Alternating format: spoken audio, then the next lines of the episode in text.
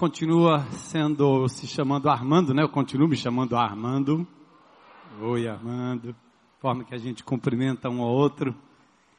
Estou muito feliz de estar nesse primeiro domingo dedicando ao Senhor esse tempo precioso com os irmãos para a gente louvar a Deus, adorar o nome do Senhor e, acima de tudo, ler, expor, meditar na Sua palavra. Quero só reforçar duas coisinhas. Uma, eh, no nosso boletim, tem um aviso sobre as, as diversas obras que fizemos no final do ano passado, né? As, as bênçãos que Deus transmitiu através de nós para outras pessoas, inclusive nos presídios.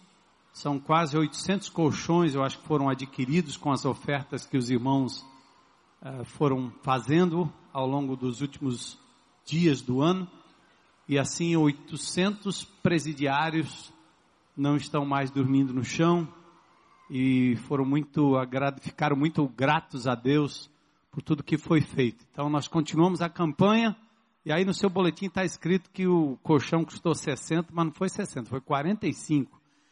Custava para o governo 100, a gente conseguiu a 60, depois conseguimos a 45, isso possibilitou que a gente pudesse comprar uma maior quantidade de, jor, de, de jornais, não, né? De colchões, certo? Então, vamos continuar prosseguindo, né? Esse ano com a igreja generosa, continua fazendo, continua fazendo bem por alguém.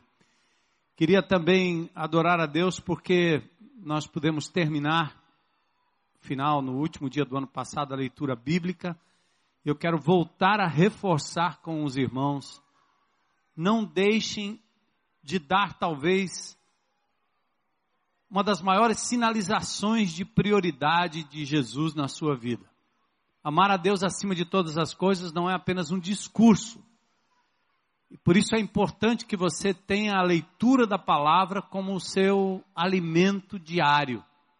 Então fica o desafio, como o pastor Zé Edson já falou com muita propriedade, que você retome a leitura bíblica, dá tempo, hoje é dia 3, você precisa ler quatro, cinco capítulos por dia.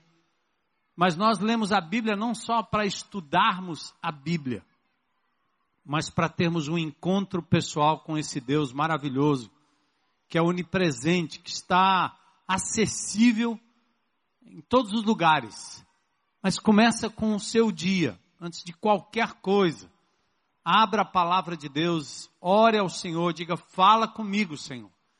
E certamente o Senhor não só falará ao seu coração pela palavra, mas vai lhe dar alegria, paz, esperança, sustento, conforto, ajuda real que vem direto do Senhor para nós através da palavra.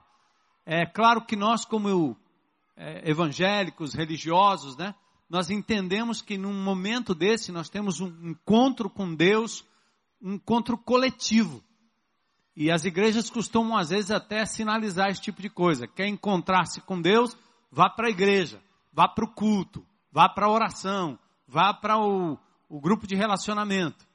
Mas não tem que ser necessariamente desta forma. Deus não está presente apenas quando nós nos reunimos formalmente num evento.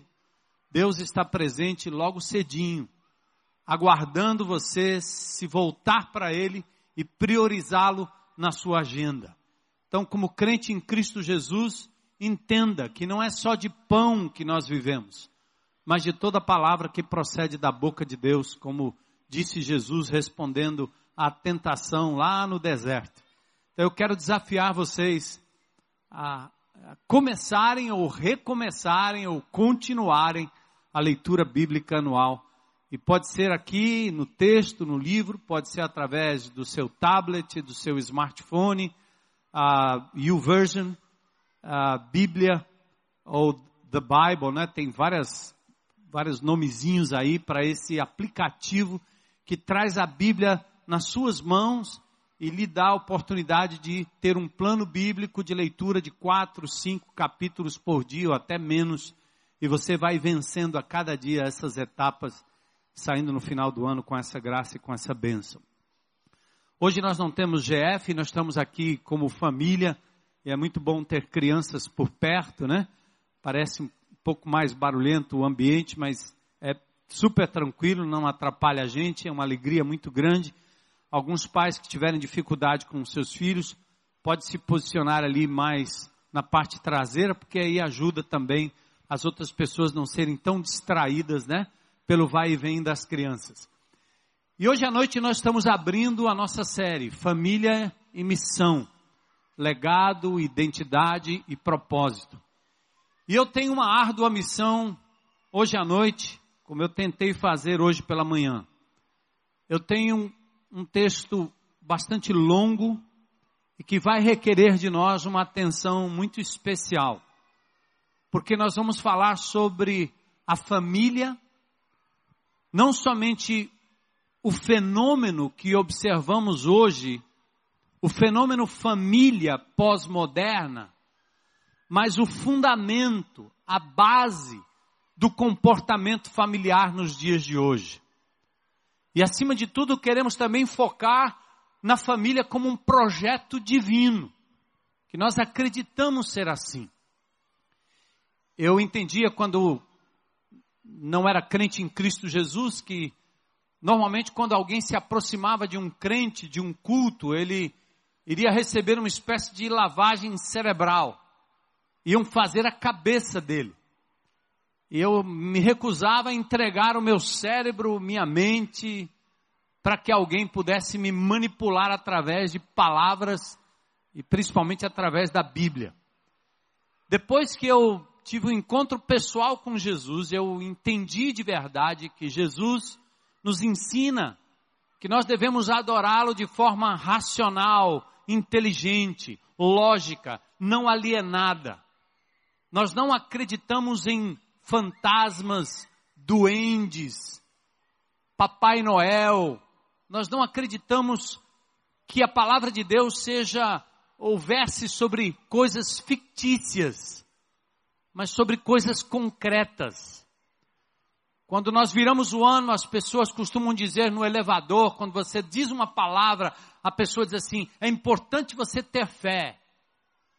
E eu penso sempre comigo: ah, ah se fé resolvesse. Ladeira abaixo, pisa no freio, faltou óleo, a pastilha comeu, uma conexão daquela vazou, você aperta no freio com toda a fé, o pedal vai até o fundo, mas você não para. Você senta na cadeira com toda a fé, e porque ela tem uma perna quebrada, você cai da cadeira mesmo exercendo toda a sua fé. Fé é um meio, mas o mais importante é em quem nós estamos depositando a nossa fé. Quantos de nós entregamos o nosso voto, entregamos a nossa confiança em discursos humanos, em pessoas que nos prometeram tanto e ao final não foi suficiente acreditar, porque a crença foi posta em algo que não se sustentou. Por isso, amados irmãos, esse primeiro momento nosso que vai abrir a série, onde nós vamos entrar em coisas mais práticas, vai requerer um maior, uma maior reflexão por parte dos irmãos. E eu quero começar fazendo a leitura do livro de Josué, capítulo 24, versos 14 e 15.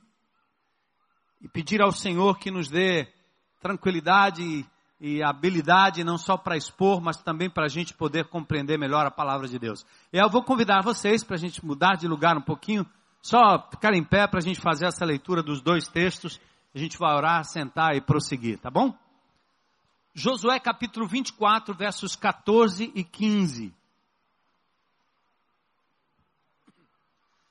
Depois da conquista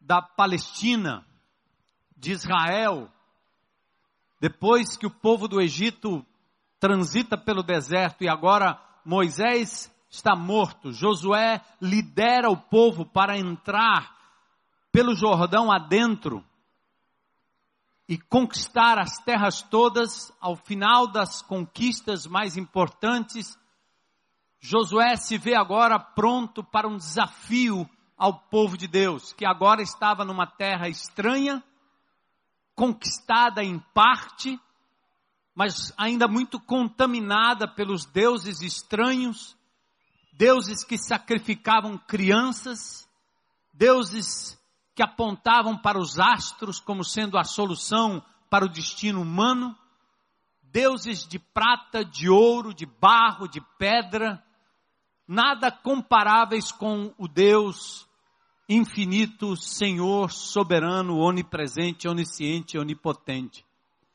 E aí Josué então chama o povo e diz assim: agora temam o Senhor e sirvam-no com integridade e fidelidade. Aí ele tem uma advertência. Não basta se dispor a acreditar e servir, mas ele diz: joguem fora os deuses que seus antepassados adoraram além do Eufrates e no Egito e sirvam ao Senhor. Josué está dizendo: vocês estão trazendo consigo ídolos que assumem o lugar de Deus, adquiridos lá em outras terras, que trazem consigo outros costumes. Então ele diz: joguem fora esses deuses e sirvam, se entreguem apenas ao Senhor. Verso 15. Aí ele dá uma opção, mostrando a, a inteligência do Evangelho de Jesus. Se porém não lhes agrada servir ao Senhor, porque ele a ninguém obriga, escolham hoje a quem irão servir. Façam uma escolha. Se aos deuses que seus antepassados serviram além do Eufrates, ou aos deuses dos amorreus, em cuja terra vocês estão vivendo. Mas aí ele faz uma declaração importante sobre o seu posicionamento pessoal. Ele diz mais: Eu e a minha família serviremos ao Senhor. Amém? Eu e a minha família não vamos nos dobrar aos deuses deste mundo, aos deuses do além, aos deuses da pós-modernidade, aos deuses do que é politicamente correto, aos deuses da moda, da onda, do prazer, aos deuses que ignoram o caminho estabelecido pelo Senhor Jesus Cristo, o exemplo e o ensino, nós não vamos nos dobrar a eles. Vamos lançá-los fora, porque eles não podem ter lugar na nossa mente, no nosso coração. E o nosso propósito é: eu e a minha casa, eu e a minha família, seja ela de que tamanho for, esteja ela como esteja constituída hoje. Vamos repetir como Josué disse naquele dia: Eu e a minha casa serviremos ao Senhor. Deus, obrigado por essa oportunidade solene. E nós queremos, acima de tudo, reverenciar a tua presença aqui nesse lugar. Conecta o nosso coração e a nossa mente à tua palavra. Dá-nos, Senhor, lucidez, inteligência, saber, percepção e discernimento para a gente compreender a tua palavra, Senhor. Nós te pedimos nesta tarde e noite, tua graça, tua misericórdia sobre o nosso, nosso país, nossos governantes, nossas leis, nossos valores, os princípios, Senhor que tudo esteja submisso ao teu poder, à tua autoridade, à tua glória. Pedimos isso em nome de Jesus. Amém. Podem sentar.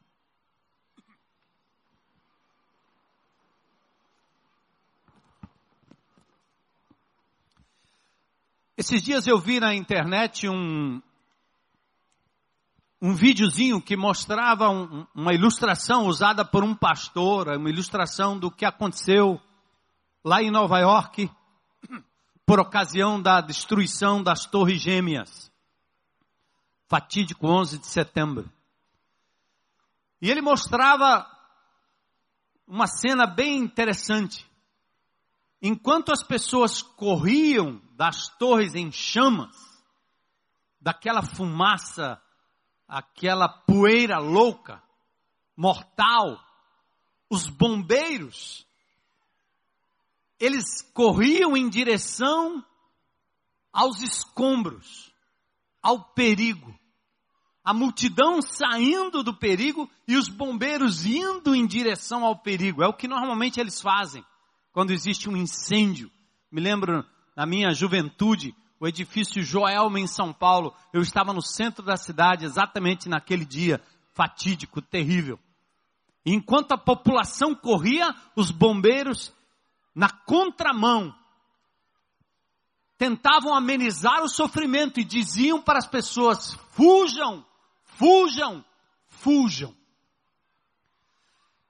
Isso ilustra para mim um pouco da nossa posição enquanto discípulos de Jesus. Jesus disse que nós estamos no mundo, neste mundo, mas não pertencemos a este mundo. Jesus declina que esse mundo está sob a orientação de um principado poderoso, inimigo do Deus Criador e de Jesus o Senhor.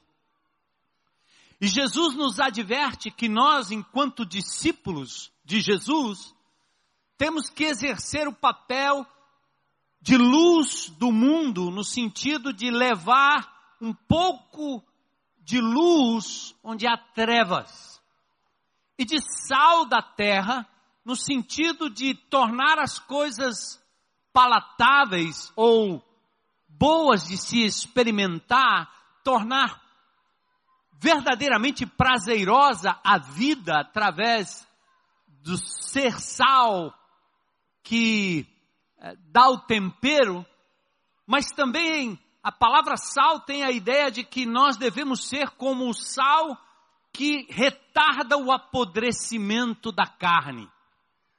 Quem sabe aí no interior, algumas cidades conhecidas pela carne de sol, sabe que o sal tem essa propriedade. Aliás, nós estamos, eh, num certo sentido, saturados de, de sódio, de cloreto de sódio porque toda a alimentação, praticamente a indústria alimentícia usa demais o sal como fator de preservação. Então Jesus nos convoca e nos convida a sermos os bombeiros, marchando das pessoas que estão fugindo da catástrofe, dizendo: fujam, fujam, porque há perigo. Nós temos que ser luz no meio das trevas e temos que ser sal que retarda o apodrecimento da sociedade como um todo. Isso não baseado nos nossos méritos, tampouco nos nossos projetos pessoais ou porque somos melhores do que os demais. Não, não. Mas porque nós conhecemos o Deus Todo-Poderoso e a pessoa do Senhor Jesus Cristo. Eu quero retratar esse meu alerta de hoje acerca da família, usando duas ilustrações históricas. Uma delas sobre um fenômeno que eu tive o privilégio ano passado de presenciar. Eu visitei o local onde moraram os antepassados da minha esposa, lá na Itália, e subi no conhecido Vesúvio, e fazendo com o menino traquino, eu fiquei lá na beiradinha, olhando a fumaça subindo e, e achando, será que vai? É agora? Será que é agora? Mas no ano 79 da nossa era, o Vesúvio desceu sobre a cidade, ou eclodiu de forma violenta sobre a cidade de Pompeia e Herculano. Esse vulcão, no ano 79, destruiu umas duas cidades chegou a varrer tudo para dentro do oceano. O mais incrível é que das 20 mil pessoas que estavam ali, 16 mil morreram instantaneamente. Foi tão instantâneo que no século XVIII, os escavadores, os arqueólogos, foram até aquela cidade de Pompeia, ao pé do Vesúvio, e encontraram pessoas que estavam lá ainda nos, com, com, com, na posição e nos gestos do horror. Mãos à boca, outros deitados, outros com famílias e pessoas ao redor. Há posicionamento, como diz, como vê essa foto, você encontra exatamente lá em Pompeia, as pessoas deitadas. Porque não foram apenas as lavas que acabaram descendo e queimando tudo, mas aquele pó químico horrível e a temperatura absurda acabou matando milhares de pessoas a 700 graus centígrados. Não dava tempo de correr.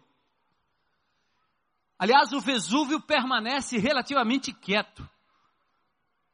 E supõe-se que quanto mais tempo ele estiver adormecido, pior será a sua próxima erupção. E hoje, 3 milhões de pessoas vivem ao pé do Vesúvio. Estão ali. Há um relato aqui de René Guerdin que diz assim: ah, a porta! Chegar até ela antes que os destroços voando das casas nos derrubem, antes que a chuva de cinzas nos asfixie. E a porta, a porta miraculosa, a maioria chegará, mas não será a porta do paraíso, será a porta do inferno. As pessoas correndo. Não havia porta de salvação para os habitantes de Pompeia. Chance de salvação só houve para aqueles que moravam no sul e no sudeste da cidade. E ainda assim, somente se eles não tivessem demorado para fugir e durante a fuga tivessem passado pela porta do Nocera em vez da porta Estábia. Que catástrofe! Eu vou mostrar um videozinho rápido só para vocês sentirem o clima. Solta aí. Pompeia destruída. Outro fenômeno, talvez esse mais familiar. 5 de novembro de 2015. Barragem Fundão, distritos de Bento Rodrigues e Paracatu de Baixo em Mariana, lembram-se? Estava represada pela Samarco e a Vale um mar de lama tóxica, enquanto as pessoas viviam no curso, próximas. No princípio era lama, e ela desceu como uma avalanche quando a barragem de Fundão se rompeu na tarde de 5 de novembro do ano passado, matando gente, destruindo casas e arrastando os distritos de Bento Rodrigues e Paracatu de Baixo, em Mariana, Minas Gerais. Em poucos dias, o estrago se espalhou para bem longe dali peixes morreram, cidades ficaram sem água e milhares de pessoas perderam seu meio de sustento à medida que os rejeitos de minério tingiam de marrom as águas do Rio Doce até chegar ao mar no Espírito Santo. Olha o desespero dessas pessoas que estiveram bem pertinho filmando. Não dá para ver muito bem, nem ouvir muito bem, mas o suficiente para a gente compreender o que é estar próximo de uma catástrofe e às vezes querer correr, querer escapar e ser impossível. Roda aí, por favor. Pompeia, 79 depois de Cristo, nossa era. Mariana, 2015, ano passado, bem próximo. Catástrofes que às vezes a mídia nos faz pensar que está tão longe da gente isso não nos afetará. Como a seca que está acabando com rebanhos e logo vão ferir muitas pessoas pelo descaso ao longo dos anos, a falta de preparo e tanta coisa que acontece ao nosso redor. Se a primeira onda é Pompeia, a segunda Mariana, eu quero dizer para vocês que o que está acontecendo com a família é outra catástrofe. Muito pior do que essas duas juntas. Muito pior. E nós precisamos tomar consciência de uma coisa que para mim é muito clara, eu quero ajudar você a compreender da forma que o Senhor tem colocado no meu coração ao meditar sobre isso. Nós estamos acostumados a observar fenômenos. O que é fenômeno? Um acontecimento é como as coisas acontecem, é como elas se processam. Você está acostumado a saber, ah, é assim mesmo. Morreu mais um, mataram outros tantos, roubaram outros tantos, assassinaram outros tantos. Fenômeno. Você apenas observa o fenômeno. Ah, os pais se rebelam, os filhos se rebelam contra os pais. Fenômeno. Mulheres abandonam seus lares, homens abandonam suas mulheres. Fenômeno. Casamentos são desfeitos todos os dias. Fenômeno. Crianças são abusadas. Fenômeno. Você simplesmente observa como quem lê o noticiário. Faz parte apenas de uma lista de notícias que nós já estamos acostumados. Os programas policiais nos ajudam, inclusive, a compreender. É, tá lá mais um corpo estendido no chão. É só mais um fenômeno. Mas nós estamos sendo anestesiados e acabamos não raciocinando mais no fundamento do fenômeno. Não interessa só saber o que acontece, mas por que acontece o que acontece. E quando é que nós vamos intervir na causa e não na consequência? Vou ilustrar só isso.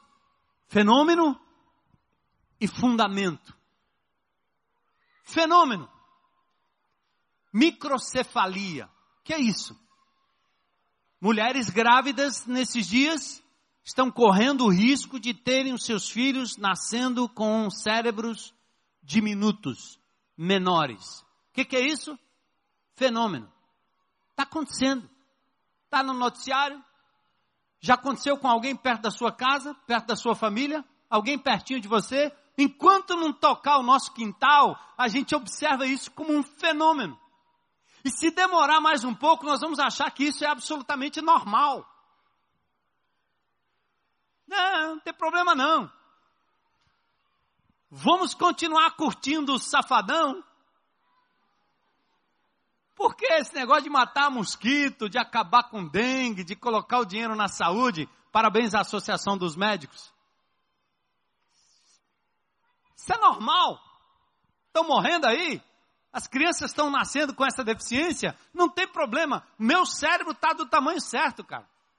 Nós começamos a encarar a catástrofe como se fosse algo normal. Até que alguém vai, pesquisa e diz: por que, que as crianças estão nascendo desse jeito? Quem é o culpado? O mosquito. E aquilo que o mosquito transmite. Então nós começamos a perceber que existe uma causa, que se nós não tratarmos da causa, nós vamos continuar vendo e sendo atropelados pelo efeito, até que como um tsunami, como um vulcão, ele venha para cima de nós. Essa é a diferença entre fenômeno. Deixa eu falar e fundamento. Deixa eu usar um outro exemplo. Caso das doenças cibernéticas. Sabe o que é isso? É o quanto você lida com o celular. Coloca ele na sua barriga, perto do seu estômago, coloca perto dos seus seios, põe perto dos seus órgãos genitais, coloca aqui atrás.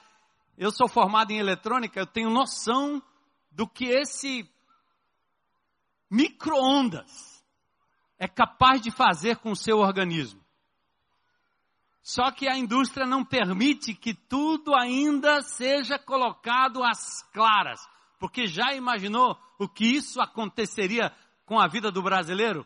Que fica alguns minutos sem o WhatsApp e quase pira a nação inteira? Mas você está sendo cozinhado. E daqui 50 anos vai acontecer um fenômeno doenças jamais vistas e conhecidas, porque o seu cérebro está sendo cozinhado, seus neurônios está passando por um processo de cozimento à medida que você esquenta a sua orelha. E você só para quando esquenta a orelha. Aquilo ali é um micro-ondas. Põe a sua cabeça lá dentro do micro-ondas, liga o bicho e veja lá como é que funciona a situação. Mas isso não tem jeito, pastor. Nós vamos fazer o quê? Vamos voltar para a pedra lascada? Não! Vamos continuar achando que o Vesúvio e sua lava é natural. Que esse negócio de lixo tóxico é tranquilo, porque nós vamos nos acostumando com o fenômeno. Vocês sabiam que só na manipulação do celular existe hoje uma doença chamada eye disorder ou i desordem. É uma doença que eu não inventei não. No seu livro Larry Rosen, ele descreve o toque fantasma que pensa e sente a vibração do celular mesmo quando ele não está na mão. Eu acho que tem um pessoal aí, eu já senti isso. Tem a nomofobia, medo de ficar sem celular. Ai, não, não posso sair sem celular, nunca pode sair sem celular. E você já começa a dizer para as crianças, não saio sem celular, não saio sem celular. Né? Fenômeno distúrbios fenomenais que têm uma causa por trás. A última, já ouviram dessa doença? Aliás, já tem tratamento para essa doença no centro de recuperação na Califórnia. É chamada depressão do Facebook. Já é uma doença constatada pela medicina. Que doença é essa?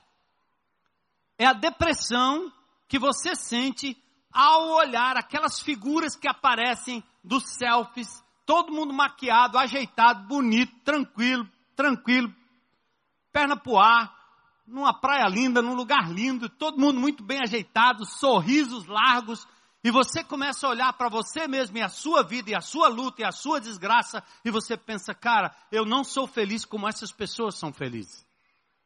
E você começa a entrar em depressão. Porque é no seu subconsciente que essas coisas vão entrando. Você acha natural. Teve uma irmã aqui da nossa comunidade que esses dias fez uma coisa interessante. Ela tem uma marca aqui no braço, né, uma cicatriz. Aí resolveu fazer um selfie da cicatriz. Quem aqui faria um negócio desse?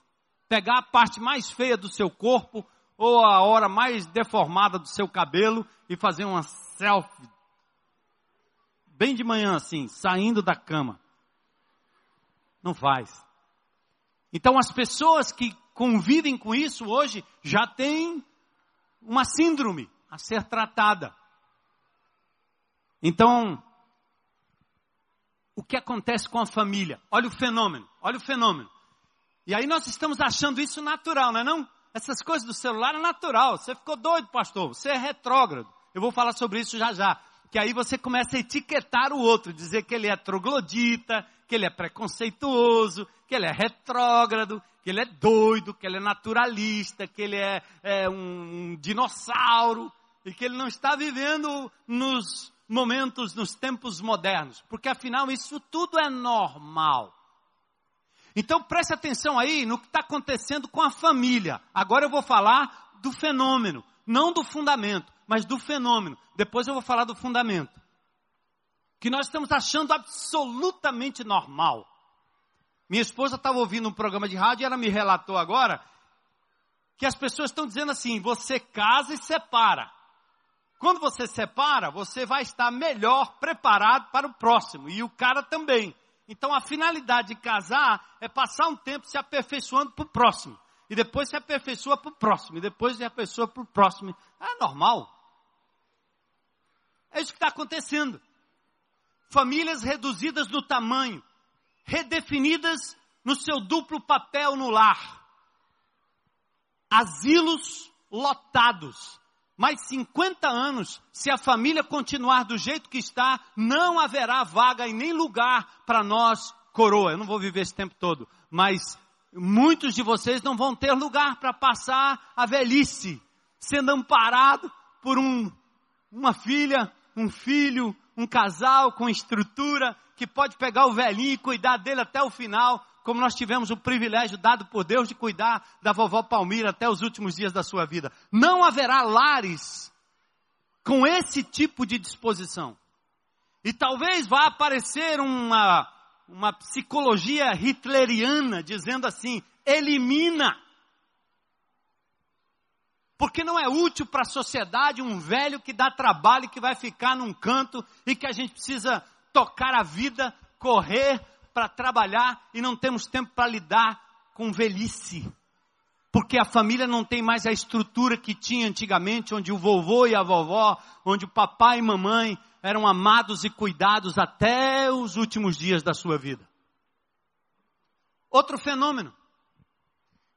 Creche para criança e escola no dia que sai do ventre. Eu vivi na época dos trogloditas. Minhas filhas, minha filha foi para a escola com 6, 7 anos de idade. Sabia ler, sabia escrever, estava absolutamente sociabilizada, falava duas línguas. Inglês e português. Perfeitamente. Claro que não, falava com a gramática toda, mas falava sim, era, não tinha problema de fala, não. Seis anos de idade, mas hoje, não, nós vamos ter filho, mas, amigo, entrega logo. Entrega para o Estado, entrega para a escola, entrega para a igreja, entrega para babá, entrega para o computador, entrega para a televisão, entrega, toma, porque eu tenho que viver a minha vida. Sabe o que é isso? Fenômeno. Não estou dizendo nem que está certo, nem que está errado. É um fenômeno, não é não? As crianças estão nascendo e não tem mais o aconchego do lar não tem mais o aconchego da mamãe. Se tem é por um tempo, porque não demora muito, ela tem que sair, precisa sair e vai sair. Fenômeno. E os abortos? Mais abortos, mais meninas grávidas precocemente. Outro fenômeno. Sexualidade despertada logo cedo nas meninas e nos meninos. Aliás, está sendo parte de políticas públicas agora você ensinar o despertar da sexualidade das crianças de 3, 4, 5, 6 anos de idade. Fenômeno. Sem qualquer etiqueta de preconceito para cima de mim, eu não tenho medo disso, porque não é isso que minha cabeça eh, pensa, nem meu sentimento, nem minhas motivações. Mas nós nunca vimos fenômeno tanta relação entre pessoas do mesmo sexo. Sim ou não? Você não vai ser preso, não. Eu é que estou sendo filmado. Nunca vi tanto. Já viu? Esse é um fenômeno. Está acontecendo. Por que será? Qual é o fundamento? De onde vem isso? O que é está acontecendo? Alguém está interessado? O barulho do vulcão está acontecendo. Vem morte aí, tem cheiro de destruição. Qual é a causa? Dá tempo correr? Dá tempo mudar? As meninas olham para o modelo de pai, modelo de marido e mulher, modelo conjugal e dizem: se é com esse tipo de homem que eu vou viver o resto da minha vida, eu prefiro estar com outra mulher aqui do lado. Porque minha mãe era minha mãezinha. E muitas pessoas entram para a relação com pessoas do mesmo sexo por problema de afetividade, não por problema de sexo. Não existe esse prazer louco e maluco e desvairado em se praticar sexo de forma não natural. O que Deus fez além de procriar traz prazer real, legítimo, limpo normal, natural, como Deus fez. Mas nós estamos agora inventando um fenômeno que prazer pode se ter de qualquer maneira. Como o indivíduo que vendeu uma boneca inflável, dizendo que não queria mais porque não amava mais a boneca. Pois a venda. Fenômeno que nós estamos vendo. Feminismo a mulher massacrada em casa, tendo que lutar pela lei Maria da Penha, porque os homens assumiram posturas autoritárias, deixaram de cuidar, de prover, de amar, e as mulheres saem para o campo do trabalho, saem para a luta, vão buscar a sua igualdade. Fenômeno! E nós temos famílias diferentes até o culto à domesticação de animais substituindo pessoas. Quais são os fundamentos? E agora talvez eu vou caminhar com vocês por alguns minutos pela parte mais difícil. E antes que vocês me entendam mal, não estou falando de política, nem contra partido A, nem B, nem C, mas contra uma ideologia por trás da destruição da família que tem ocasionado esse tipo de fenômeno que só tende a piorar. E é minha obrigação, como pastor, como estudante da palavra de Deus, advertir os irmãos, para que vocês não deixem a simplicidade da crença nos valores de Cristo e passem agora a admitir o fenômeno da natureza politicamente correto como normal. Porque se já não bastasse a sociedade está pregando que abandonar o lar é coisa normal, os crentes agora estão dizendo que isso também é normal. E que ter que aturar esse desgraçado ou essa desgraçada aí por muito tempo, isso é coisa da época da carochinha de Jesus com Maria e o jumentinho, não sei aonde.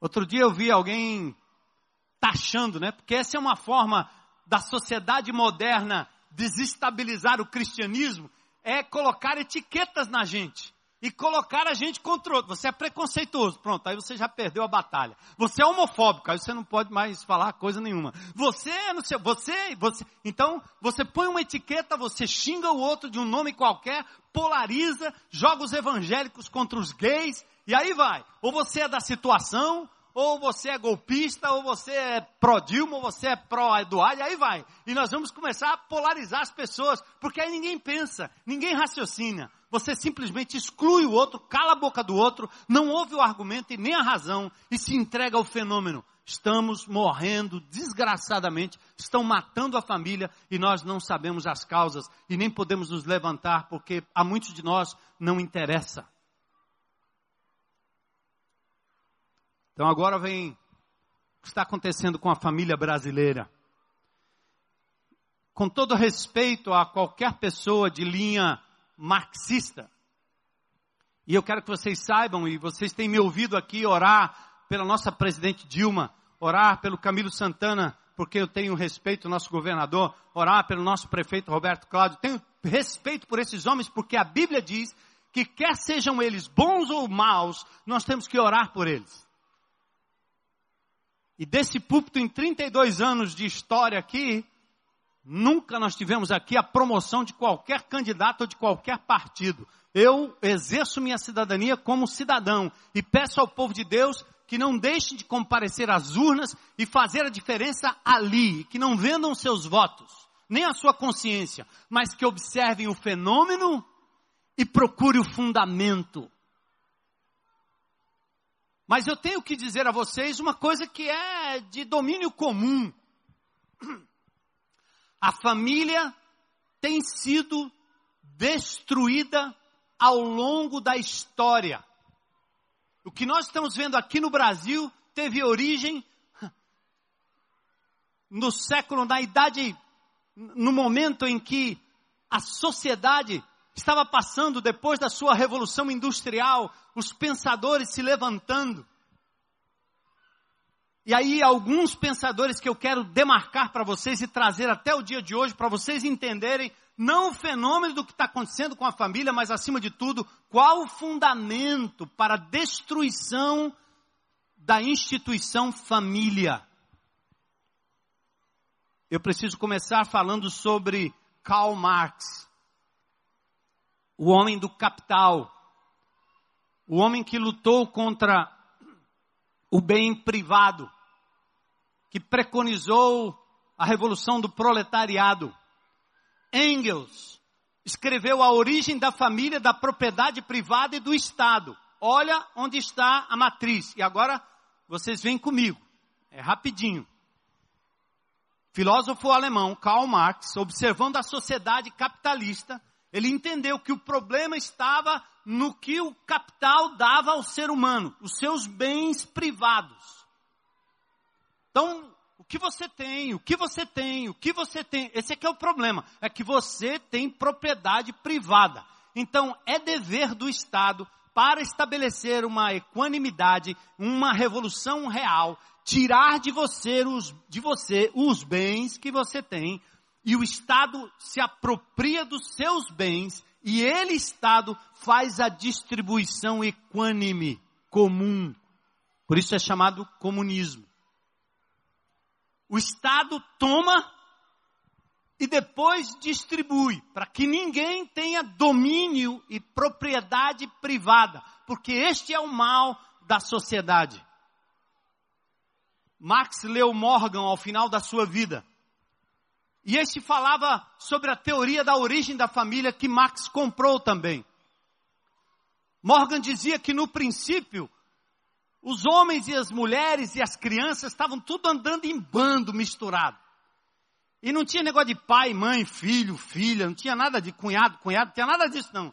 Era um transando com outro, com outro, é criança com adulto, adulto com velho, velho com menino. Era uma confusão, uma horda de gente, uma multidão de pessoas andando por aí à vontade. De repente, todos se relacionavam com todos, total liberdade sexual, macho com fêmea se cruzavam, fêmea com fêmea, não havia relação de pais e filhos, e a mulher, como ela que gerava menino, e sem ter ela força física equivalente à dos homens, embora algumas batem na gente fácil, se quiserem, ele começou a dizer que os homens tomaram posse das mulheres e criaram a família. Tomaram posse não só das mulheres, mas das crianças também. Aí virou patrimônio, pai-trimônio. Posse. Opa! Por isso o patrimônio passa a ser gerado a partir do matrimônio entendendo que é na família que começa a psicologia da dominação e do poder. Por isso, dizia aqui o nosso autor Morgan, que Marx comprou muito bem, enquanto houver família, haverá desigualdade no mundo. E segundo Marx, a família é perversa e precisa ser destruída. Simples assim. Óbvio que depois de Marx nós temos Lenin, Stalin, mas esses aí viveram um comunismo mais bélico, mais conquistador, mais de Estado, revolucionário, sanguinário. E aquela ideologia foi se perdendo um pouco ao longo do tempo, até que em 1970 as mulheres comunistas começaram a imaginar que a chave para a revolução socialista seria a revolução sexual. Nós temos que inverter essa ordem. Como?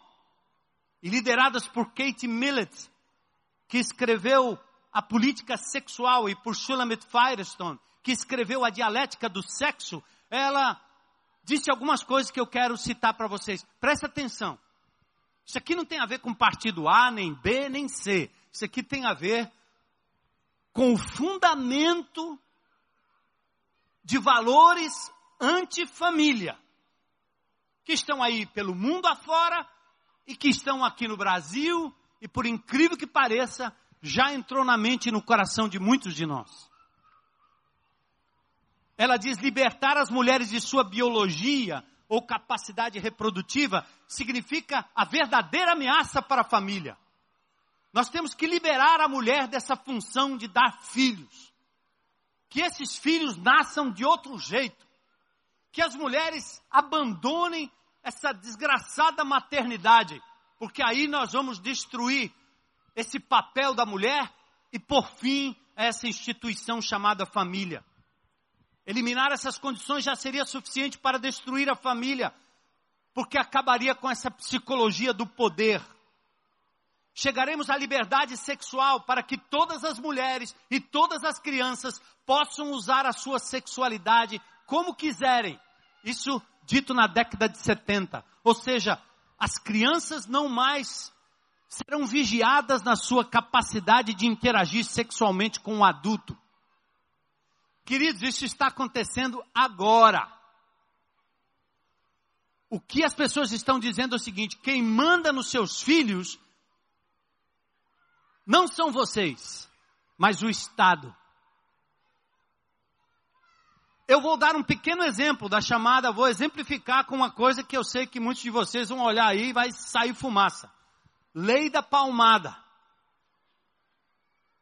Eu acho que ninguém no planeta Terra apanhou tanto quanto eu de uma baiana maior do que eu, desse tamanho, que me suspendia pela orelha e me batia quando eu merecia e quando eu não merecia.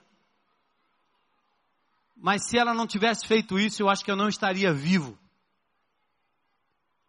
Eu aprendi a me submeter e fui disciplinado em amor por uma mãe que me amou. Admiro e respeito os pais que jamais tocaram um dedo nos seus filhos. Mas o que está acontecendo hoje é que os pais não têm mais a liberdade de dizer para os seus filhos não. Porque eles vão ganhar direitos, inclusive sobre a sua sexualidade, aos 4, 5, 6 anos de idade. E vocês não vão poder tirá-los das mãos de pedófilos maliciosos, preconizadores desta mesma, desse mesmo fundamento, porque vocês serão processados da mesma forma que serão processados se tocarem fisicamente em um dos seus filhos. E aí você deixa que as crianças em casa façam o que querem? Não apanhem, mas batam nos pais? E que depois elas saiam de casa e o fenômeno vai ser esse. Não tem respeito à autoridade constituída, apanham da polícia, apanham dos outros, apanham da vida, porque não aprenderam respeito à autoridade constituída em casa. Esse foi o modelo de Deus.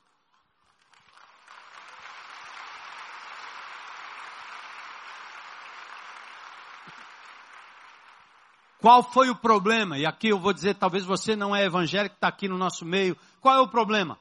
O problema é que nós, evangélicos cristãos, torcemos a verdade divina, mal representamos o mandamento de Deus, que disse, por exemplo, que em casa há uma hierarquia funcional, não uma hierarquia ontológica. Eu não sou superior em nada à minha esposa, mas assim como eu, jovenzinho, recém-saído de um banco da universidade, fui para o exército, porque fui é, convocado sumariamente, não tinha opção. E eu me lembro chegando lá, conversando com aqueles cabos, que mal falavam português direito. E eu, menino criado em casa, já com formação, eu olhava para aqueles camaradas me acordando de madrugada para carregar pedra de um canto para o outro. E depois que eu voltava para dormir no meu plantão, ele ia lá de novo e dizia: devolva a pedra para o lugar que você tirou. E eu dizia, eu mato esse cara na próxima. Mas tudo aquilo que aquele indivíduo que talvez não tivesse a graduação que eu tinha na época, o esclarecimento que eu tinha na época, aqueles gestos serviram para quebrar o meu orgulho. Me ensinaram demais.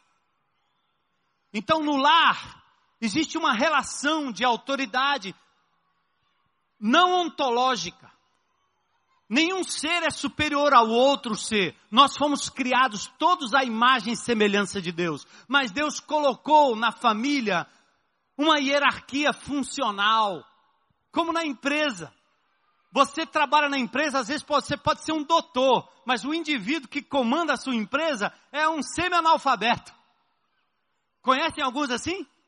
Donos de empresa que jamais passaram por um banco de universidade e são bem-sucedidos e com a sabedoria deles, lhes ensinam muito mais do que os seus professores ensinaram na universidade, não é uma questão de inferioridade ontológica, é funcional.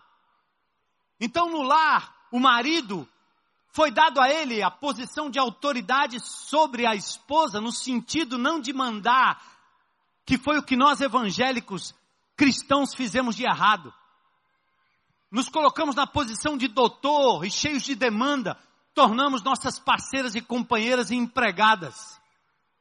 E a Bíblia diz que a autoridade é a capacidade divina que o Senhor me dá para eu prover, suprir as necessidades materiais, espirituais e emocionais da minha esposa. Eu fui convocado por Deus para ter autoridade no sentido de servir e cuidar da minha esposa, como Jesus cuida da igreja, como Jesus cuida de mim. E a ela foi dada a incumbência de se submeter a mim como ao Senhor, não a mim. Quem assistiu o quarto de guerra sabe o que significa isso. Não precisa pegar numa luva, dobre o seu joelho, fale com o Senhor dos Exércitos. Provérbios 21 diz que o coração do rei está na mão do Senhor, ele inclina para o lado que quiser. Mas amados, esses fundamentos da família bíblica já estão sendo esquecidos por nós, porque nós estamos nos acomodando com os fenômenos de Pompeia, com os fenômenos da Babilônia, com os fenômenos desse socialismo, cuja finalidade é destruir a família.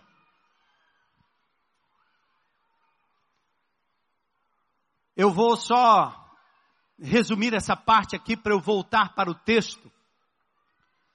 Mais tarde, Max Hockenheim, no seu ensaio sobre autoridade e família, ele disse: só existirá revolução quando destruirmos a autoridade dentro da família. Luiz Althusser mapeou os aparelhos ideológicos do Estado e disse: um deles é a família. E a infiltração, a revolução começa pela infiltração ideológica. E Jacques Derrida escreveu mais de 80 livros, mas ele lança a teoria do desconstrucionismo, que é exatamente destruir o discurso conservador, o discurso qualquer que seja ele, pois toda instituição tem um discurso. E você lança palavras que destroem o discurso, e você aí destrói a, a, a instituição. Então hoje é comum o discurso retrógrado, politicamente incorreto, preconceituoso. Vamos falar aqui, por exemplo, na questão da abordagem evangélica à questão homossexual. Eu gravei outro dia um documentário feito na Facete. Eu não tive nenhum problema de falar com aquelas pessoas e me expor de qualquer maneira. Porque Deus continua amando o ser humano, quer seja ele homo ou hétero, não interessa. Mas nós continuamos com o direito de dizer tal comportamento e tal escolha aos padrões da palavra de Deus, eles não são corretos. Só isso. É você ter opção pelo açúcar e eu dizer, não acho que você deveria respeito sua pessoa, isso não lhe diminui em nada, mas eu preciso ter opinião. Então, de repente, quando um pastor fala que na sua congregação tem pessoas que já foram homossexuais, gays, e que abriram mão disso e retomaram a sua identidade sexual, segundo a natureza, porque não está provado que alguém nasce gay não existe prova científica disso, ou nós estaríamos vendo muito maior manifestação nesse meio. Ainda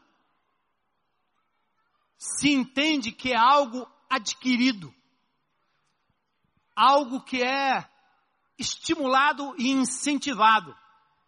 Mas quando nós queremos agora aconselhar alguém, como aconteceu aqui nessa comunidade em várias situações, a pessoa que estava vivendo a homossexualidade e disse, pastor, eu não quero mais isso para mim.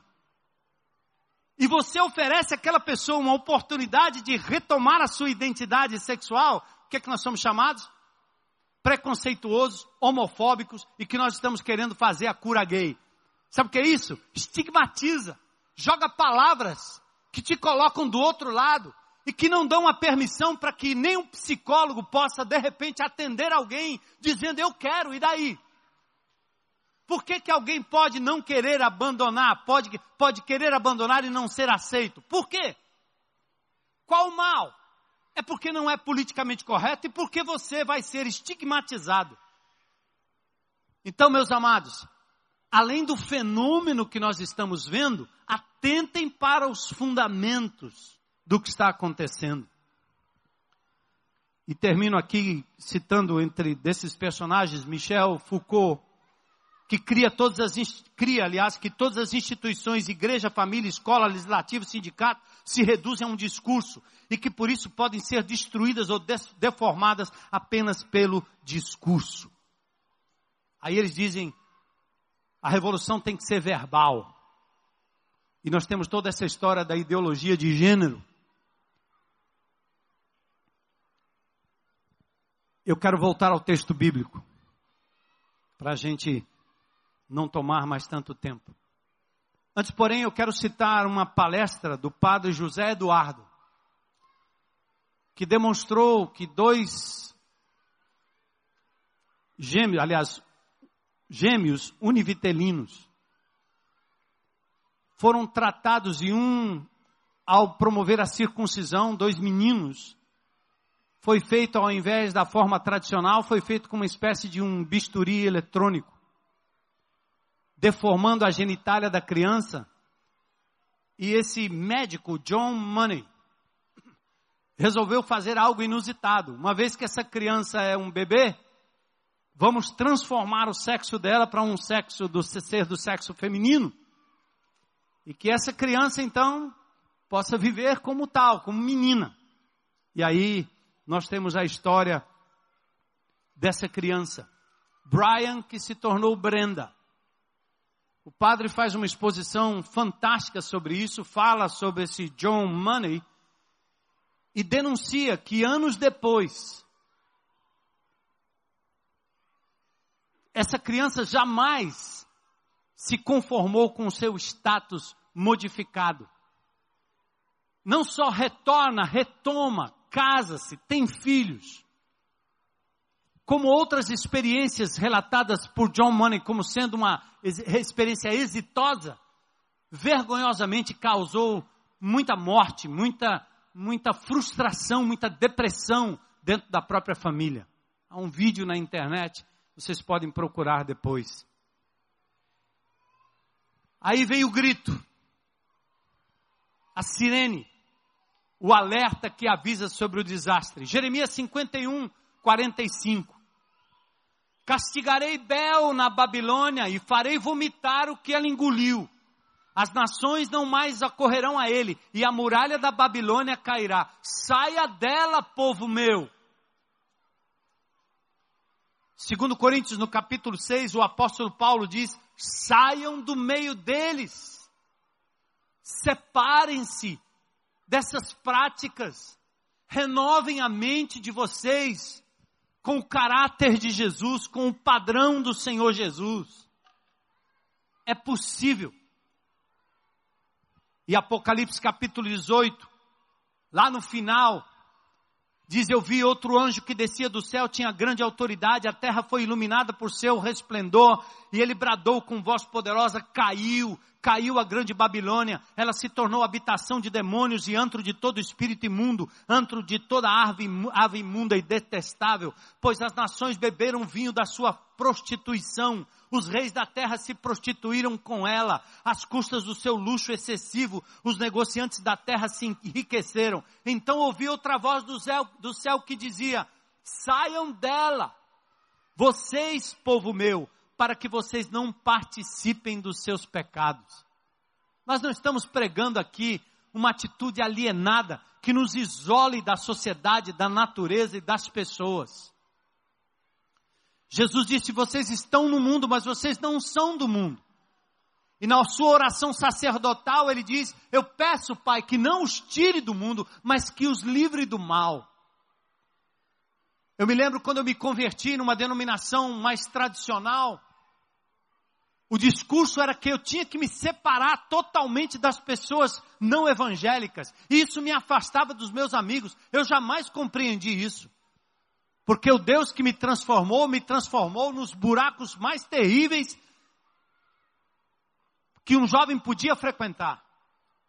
E eu nunca me omiti de estar no meio dos meus amigos. Eu me lembro um deles, um dos sambistas inveterado, doido de pedra, maluco da vida, que mal entendeu a minha conversão, porque a gente deixou de virar à noite das orgias e de tantas outras coisas. E esse menino hoje, outro dia, eu ligo aí numa TV aí, acho que foi a Record, lá tá ele lá, eu sou o Gibi, um negão. Meu amigo de farra. Esse sobreviveu, mais um, porque entregou a sua vida a Jesus, colocou o seu talento à disposição de Deus e hoje está aí cantando, ligado aí a, o pessoal da Record, da Universal. Eu, que legal, o gibi. E outro foi aquele camarada que veio aqui no dia do meu aniversário, quase assustou vocês. Não era um, um homem das cavernas, era o Julião, meu amigo, que foi resgatado.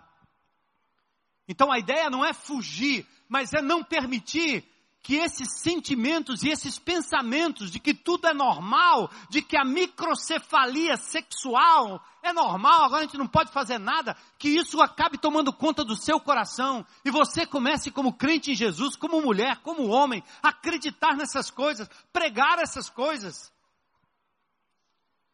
E achar que Deus está sendo sócio nesses empreendimentos. Vai implodir vai ser julgada a terra, seus governantes, suas malícias, suas prostituições, suas corrupções.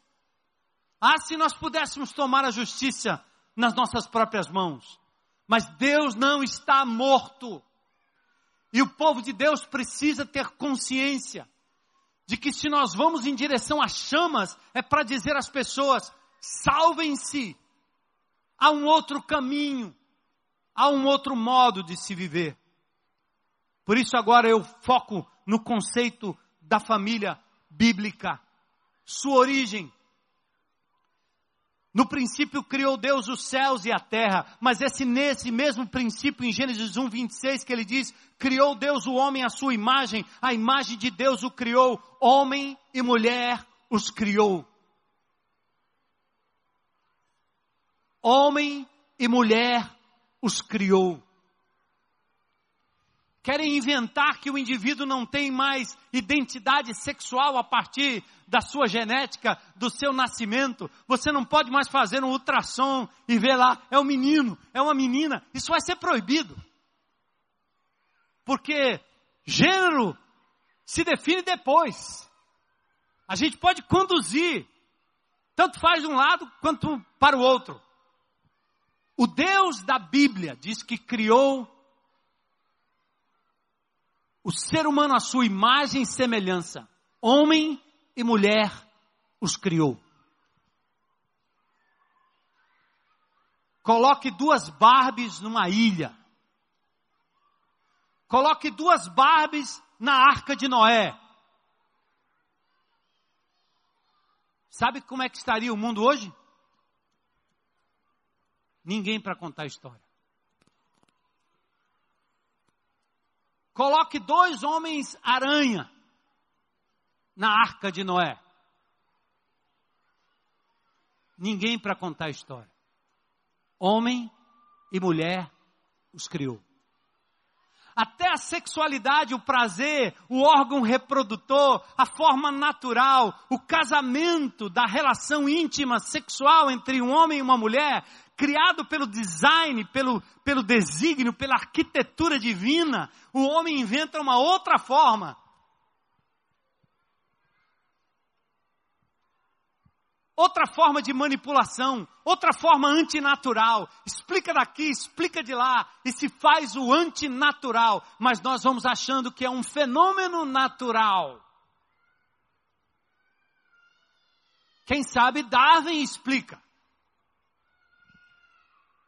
uma questão de evolução.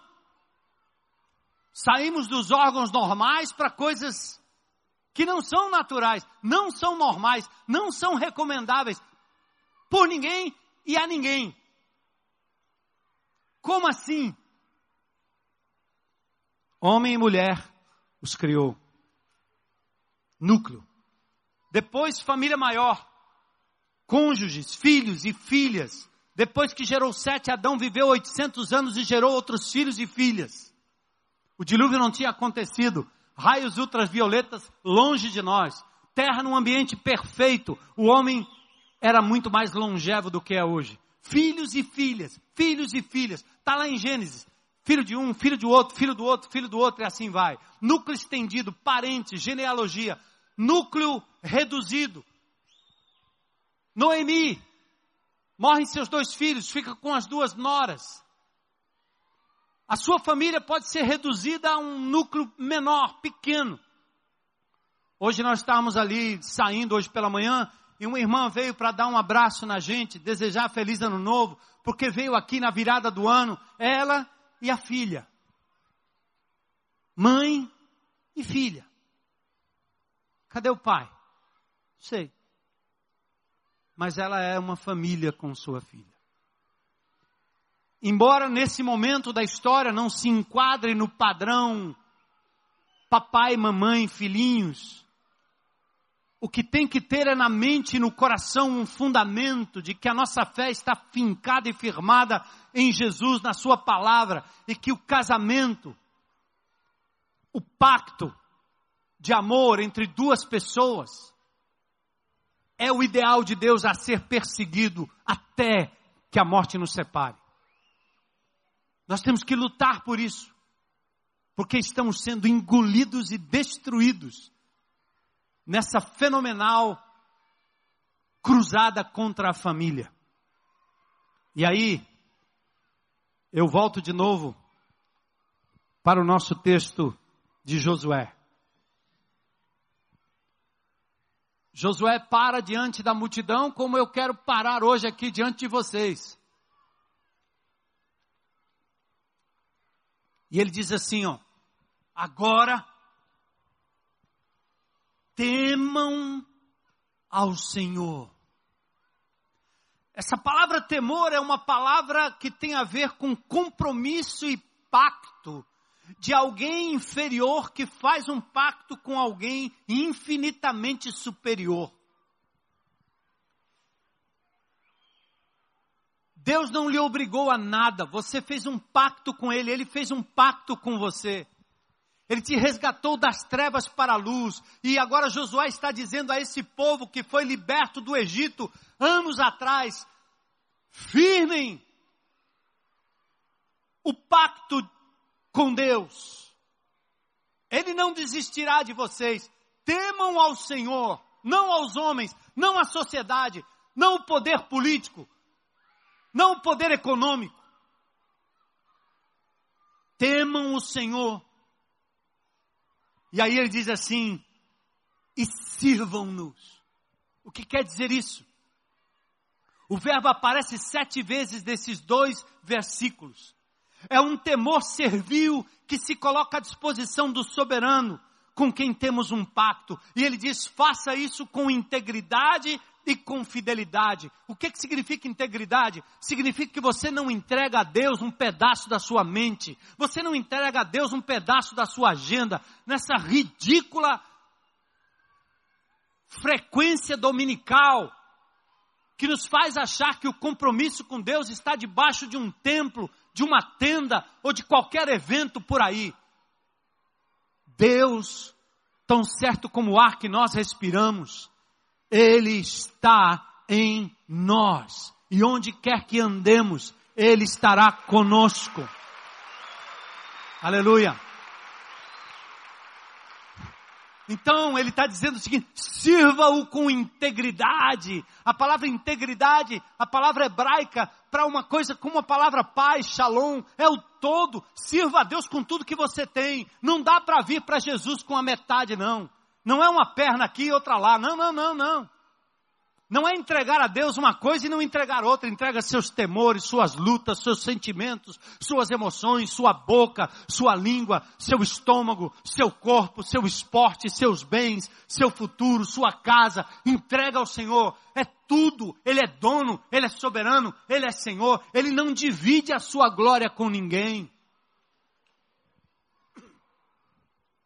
Mas para que isso aconteça, Josué faz um outro apelo que nós precisamos